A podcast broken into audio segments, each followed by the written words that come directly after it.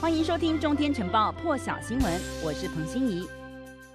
欧洲在雪梨和达尔文市之后呢，博斯和布里斯本也下达防疫居家令。现在澳洲大约一千多万人，将近一半的人口都是被关在家里头。布里斯本将实施三天，博斯将实施四天的防疫限制。民众除了执行必要工作、运动、采购生活用品，或者是因为医疗因素出门之外，都必须待在家里防疫。而在防疫的部分呢，在疫苗接种进度相对落后的非洲，至少二十个国家新增病例数都激增，而且超过上一波疫情的高峰。南非染疫死亡人数已经超过六万人，研究机构预估实际死亡可能已经超过十七万人。新冠爆发了十八个月，新加坡现在贸工部长、卫生部长以及财政部长三个部长共同在《海峡时报》撰文指出，既然没有办法根除新冠病毒，那就接受和病毒共存吧，建立大流行。之后的新常态，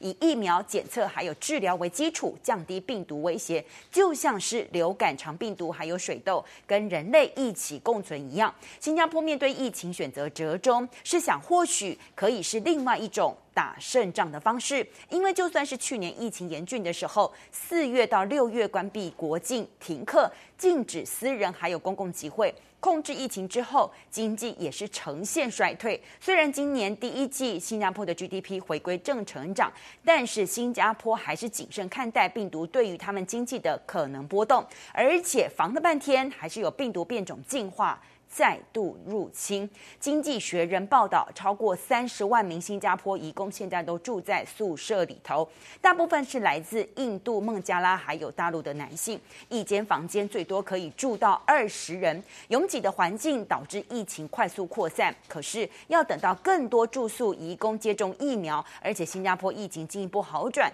政府才会解除对移工的移动限制。可是到六月初，新加坡也只有五分之一的住宿移工。完成了疫苗接种，而其他新加坡人口疫苗接种比率呢，现在是达到了三分之一。越南经济重镇胡志明市宣布无限期延长防疫命令，包含了必须保持社交距离。健身房、卡拉 OK 这些场所都必须要关闭的，大众运输还有共乘服务以及计程车也都必须要降低运能。菲律宾也是延长大马尼拉的地区移动限制措施到七月十五号，影响的是至少一千三百万人。泰国曼谷同一天也是加强限制，未来一个月都禁止餐厅内用。印尼每天确诊病例数现在都是超过两万例。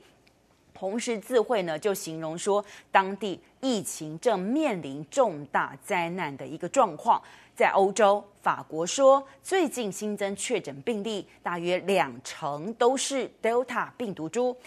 正在逐渐成为法国的主要流行病毒。德国也说，他们看十四号到二十号这个星期，Delta 病毒占他们整体新增病例的比率已经提高一倍多，达到了百分之三十六。德国现在大约是百分之五十四的人口施打了第一剂疫苗，大约百分之三十五完全接种。那英国的部分呢，一天新增将近两万三千例的确诊，成为一月底以来是最多的一次。比利时生物学家就说，Delta 变种呢正在透过年轻人传播。短短一个星期之内呢，比利时的确诊比例已经从百分之六点一上升到十五点七，而且他们担心不用等到夏季末，大概到七月底就会占比。这个病例比重呢，可能会升到百分之八十，甚至是九十 percent。研究显示说，当人们完成接种疫苗之后十四天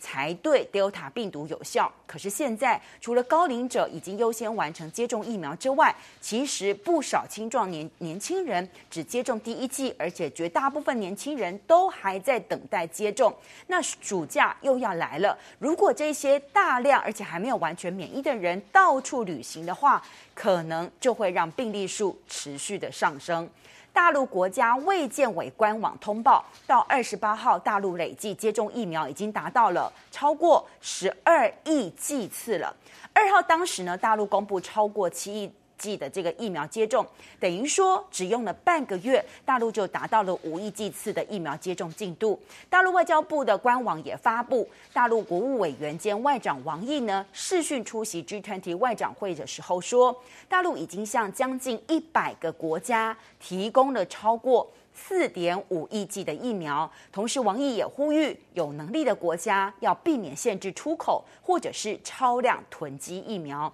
而福建厦门昨天又通报一例来自台湾的境外移入病例，他是福建籍，来自来台湾探亲。那他在返回厦门的时候被验出确诊。央视报道说，防止 Delta 变种病毒，现在香港政府宣布将就英国实施地区性的航班熔断机制，七月一号，就是明天开始凌晨零点零分开始禁止所有从当地到港的民航客机着陆香港。香港呢，还将英国列为极高风险指明地区，限制曾经逗留在这个地区的超过两个小时的人是禁止登上任何到港的民航客机，就是要阻止相关地区人士经过转机而到香港。CNN 报道，美国总统拜登在白宫跟记者说，第一夫人吉尔。就是有这样子的打算，说美国现在正在安排他下个月可能前往东京参加奥运会开幕仪式，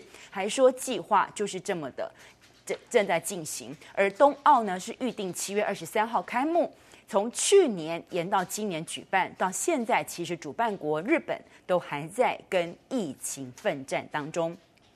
华盛顿邮报指出。佛州迈阿密戴德郡倒塌大楼的开发商说，曾经有贿赂官员而拿到建筑许可。那因为大厦呢曾经被指出曾经绕过法规违建的顶层阁楼呢，可能使得大楼的梁柱过多的承重。华邮报道，开发商的对手公司还指控说，一九八一年建筑施工期间，开发商更捐款资助至少两名市政委员会的官员选举经费。而开发商呢，在开工之前才绕过当地的建筑法规，追加不在原本十二层楼的这个建筑计划里头盖了一个顶楼加盖。那这顶楼加盖呢，使得建筑高度增加了。他说是九尺，我们换算是二点七四公尺，其实已经略略。高于当时的高度限制了，但是呢，就是透过特别豁免而放行建筑。虽然顶层就是顶楼加盖呢是